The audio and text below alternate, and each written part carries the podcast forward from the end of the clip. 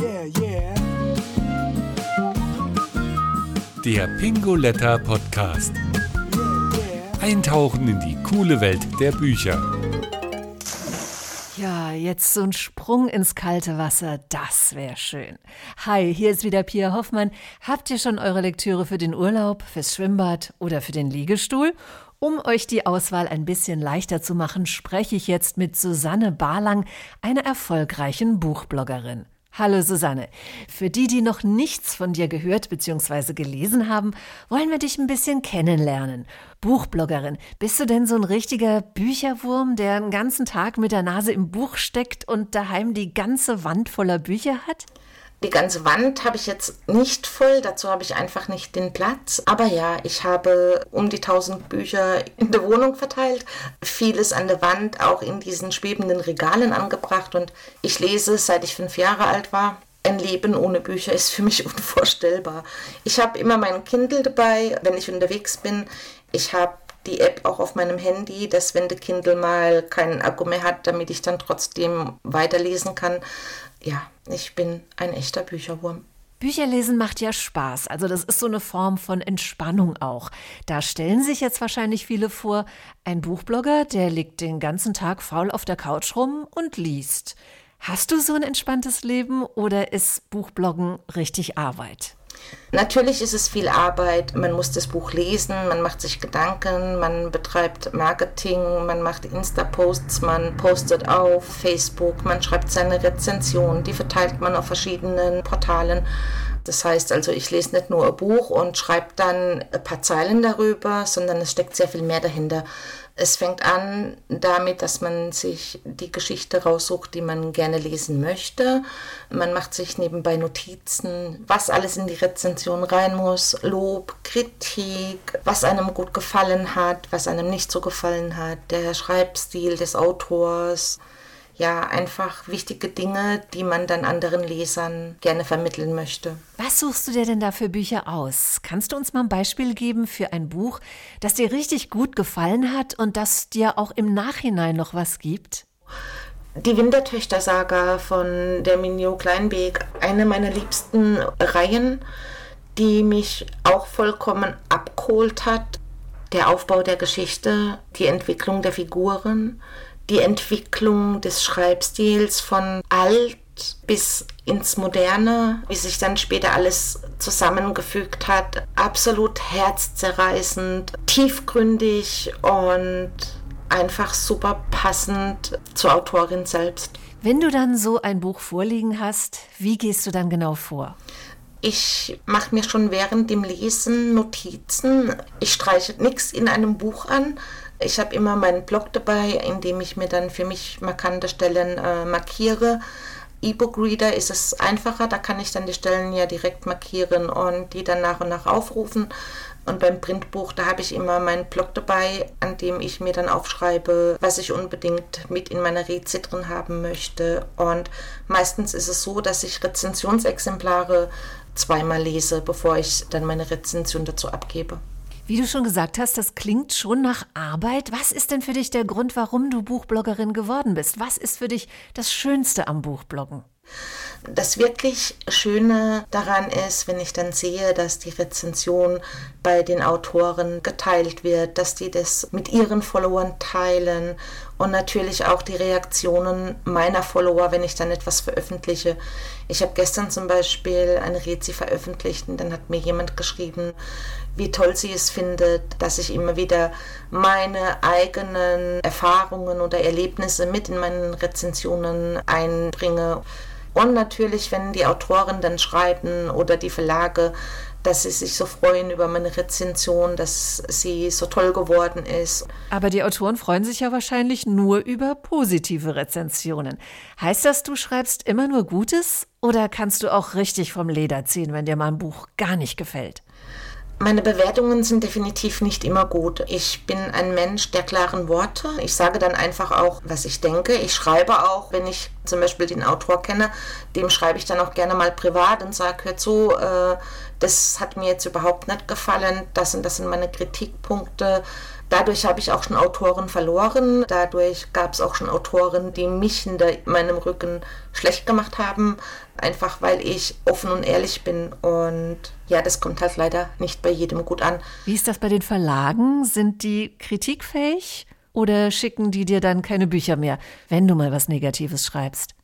Klar, bei den Verlagen, da kann man das schon kommunizieren, aber die sind natürlich auch froh, wenn sie nicht nur lauter, oh, ein super Page-Turner, oh, ein absolutes Highlight Rezensionen bekomme, sondern wenn es auch Menschen gibt, die offen und ehrlich ihre persönliche Meinung kundtun. Und dafür stehe ich. Okay, wenn du ganz offen und ehrlich bist, also ganz neutral, dann wirst du auch von niemandem für deine Rezensionen bezahlt, oder? Das heißt, du verdienst auch nichts mit deinem Blog. Ich habe finanziell nichts davon. Ich möchte finanziell auch tatsächlich nicht davon profitieren, denn Lesen ist für mich eine Leidenschaft. Ich freue mich, wenn ich ein Buch gestellt bekomme. Das ist für mich schon mehr als Lohn. Und das möchte ich auch einfach so beibehalten. Also wirklich Buchbloggerin aus purer Leidenschaft. Wie bist du eigentlich dazu gekommen? Irgendwann bin ich in Kontakt gekommen mit diversen Self-Publisher-Autoren unter anderem Noah Fitz.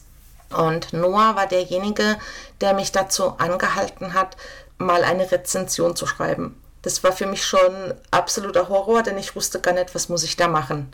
Dann habe ich angefangen, mich durch Rezensionen durchzulesen und habe gedacht, okay, ich probiere es.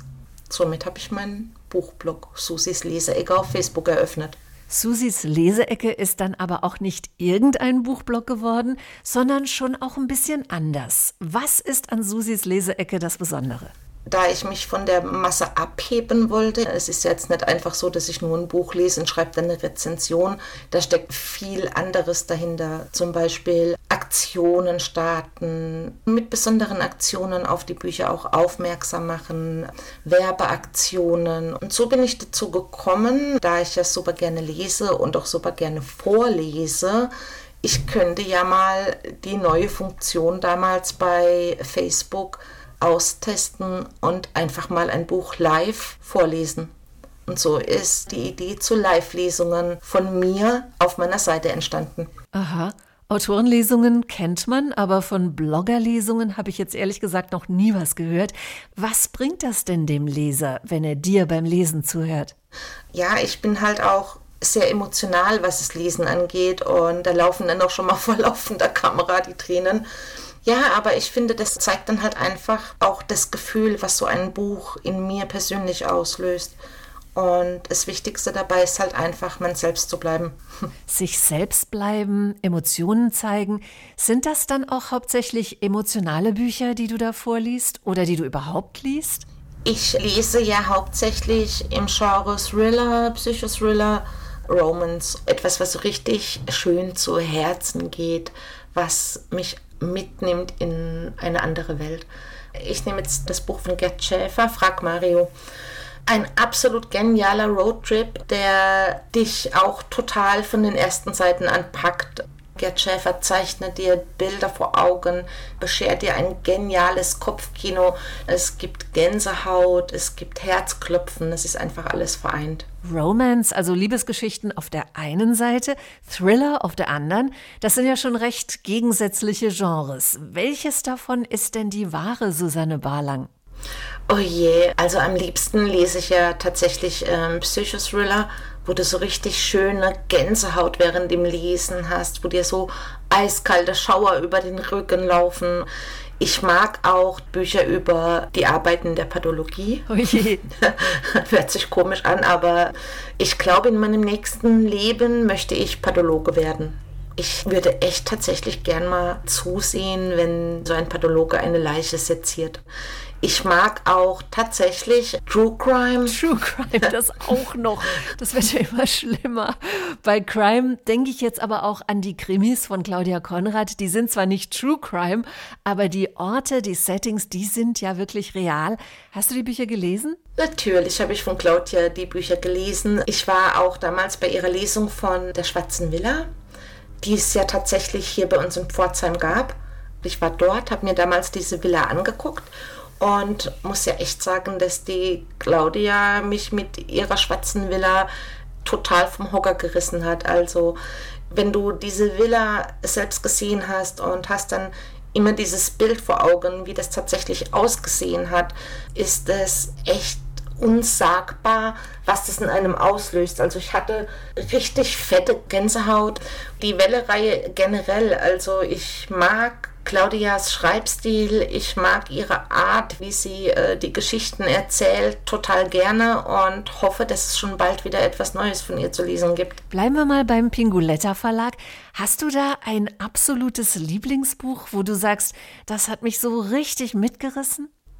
Als ich aus der Zeit fiel von Jens Jüttner, ist so ein Buch, das mich absolut berührt hat. Psychische Erkrankungen, Schizophrenie, wie Jens das geschafft hat, daraus zu kommen. All diese Emotionen, die er in dieses Buch hat einfließen lassen, haben mich komplett berührt und gefangen genommen. Oder Elf Tage und ein Jahr von Marianne Nolten genauso ein Buch. Das hat mir super, super viel gegeben. Da geht es ja darum, dass die Mama von Marianne mit 91 Jahren verstorben ist, um diese elf Tage bis zu ihrem Tod und einfach auch das Jahr, was danach alles noch so war. Ich habe meine Mama auch verloren und ich hatte einfach nicht diese Zeit, um mich von meiner Mama zu verabschieden. Und mit dem Buch von Marianne konnte ich einiges für mich rausziehen, einiges sehr schön verpacken, mit Deckelchen drauf und in eine Schublade stecken. Einfach die schönen Erinnerungen, ja, also du liest schon auch autobiografische Sachbücher. Auch so wahre Geschichten. Es gibt ja ganz viele Menschen, die ihre traumatischen Erlebnisse in Büchern festhalten. Auch sowas lese ich super gerne. Es zerreißt mir zwar jedes Mal das Herz, wenn ich diese tragischen Schicksale lese, aber irgendwie braucht es mein Kopf, mein Buchherz. Ja. Hast du da ein Beispiel für so eine wahre Schicksalsstory, die dein Buchherz gebrochen hat? Ja, es gibt zum Beispiel das Buch von Karin Lassen mit enormen Schicksalsschlägen, einer Thematik, die uns gerade jetzt in der, in der momentanen Situation mit diesem Ukraine-Krieg äh, auch wieder einholt. Das Buch heißt ähm, Sei tapfer im Leben, die Spuren der Kriegskinder. Karin erzählt uns die Geschichte von Birgit und Birgit erzählt uns die Geschichte von ihrer Mutter und die Kriegszeit, was sie alles durchlebt hat. Mich persönlich hat die Geschichte extrem berührt, da es einfach zu einer Zeit spielt, in der auch meine Großeltern im Krieg waren. Und so läuft dann der Film bei mir vor Augen ab. Das sind halt auch so Geschichten, die ich einfach zwischendurch auch mal sehr, sehr gerne lese. Das sind ja jetzt aber eher alles traurige, tragische Themen. Liest du auch Bücher, die dich einfach nur mal zum Lachen bringen? Ha, Mädchenklo. Mädchenklo von der Verlagschefin, ja. Das ist einfach frei von der Leber weggeschrieben. Du kannst dabei lachen, du kannst dich in so vielen Situationen immer und immer wiederfinden. Also ein absolutes Must-Read. Gab es denn auch schon mal Bücher, die wirklich absoluter Schrott waren? Muss man sich als Buchblogger auch durch schlechte, langweilige Bücher quälen? Also ich glaube, dass die Verlage sich ihre Blogger sehr gut aussuchen. Denn bisher hat mich noch kein Buch erreicht, das ich persönlich nicht hätte lesen wollen. Und wenn ich ein Buch tatsächlich überhaupt gar nicht lesen wollen würde, dann würde ich das der Bloggerbetreuerin einfach kommunizieren. Ich würde ihr dann eine E-Mail schreiben, würde ihr sagen, hör zu, das ist ein Buch, das für mich überhaupt nicht geht. Soll ich es dir zurückschicken oder soll ich es auf meiner Seite verlosen? Hm, also ganz professionell. Würdest du deinen Blog im Profilager ansiedeln? Kennt man dich in der Buchszene? Ja, ich glaube schon, dass man mich kennt, gerade unter den Self-Publisher-Autoren. Ich bin vor kurzem unter die zehn besten Buchblogs des Self-Publisher-Verbandes gewählt worden. Stehe jetzt gerade auf der Midlist für den Scout Award 2022 war 2018 Blogger des Jahres bei Radio Berlin also ich freue mich natürlich über jeden, der den Weg zu mir findet und ja, ich habe auch für jeden, jeden Morgen ein liebes Wort übrig. Wow, dann erstmal herzlichen Glückwunsch zu all den Awards. Wer uns jetzt zuhört und sagt, die Susi finde ich super interessant, ich würde gern mal ein paar Buchtipps von ihr lesen, wo findet man dich? Zu finden bin ich auf Facebook unter Susis Leseecke, bei Instagram unter Susis Querbeet und dann habe ich noch meinen Blog, der ist zu finden unter www.susisquerbeet.de. Alles klar. Vielen Dank, Susanne Barlang, für die wirklich spannenden und persönlichen Einblicke ins Leben einer Buchbloggerin. Was machst du jetzt nach unserem Gespräch? Gleich wieder das nächste Buch lesen? Ich sage auch vielen herzlichen Dank an dich, an den Pingoletta Verlag und an alle Zuhörer da draußen. Ja, was ich jetzt als nächstes machen werde, ähm, heute gibt es eine Neuerscheinung und da werde ich den nächsten Schritt jetzt direkt an meinen PC machen und meine Rezension fertig schreiben. Dann wünschen wir dir viel Spaß und gute Formulierungen. Ja, und wenn ihr noch mehr Buchideen sucht zum Schmökern am Strand, im Freibad, im Garten oder auf der Terrasse, dann schaut doch einfach mal vorbei bei Susanne Barlang oder gleich auf der Webseite des Pinguletta Verlags. Buchstaben sind unsere Leidenschaft. Noch tiefer eintauchen auf bingoletta.de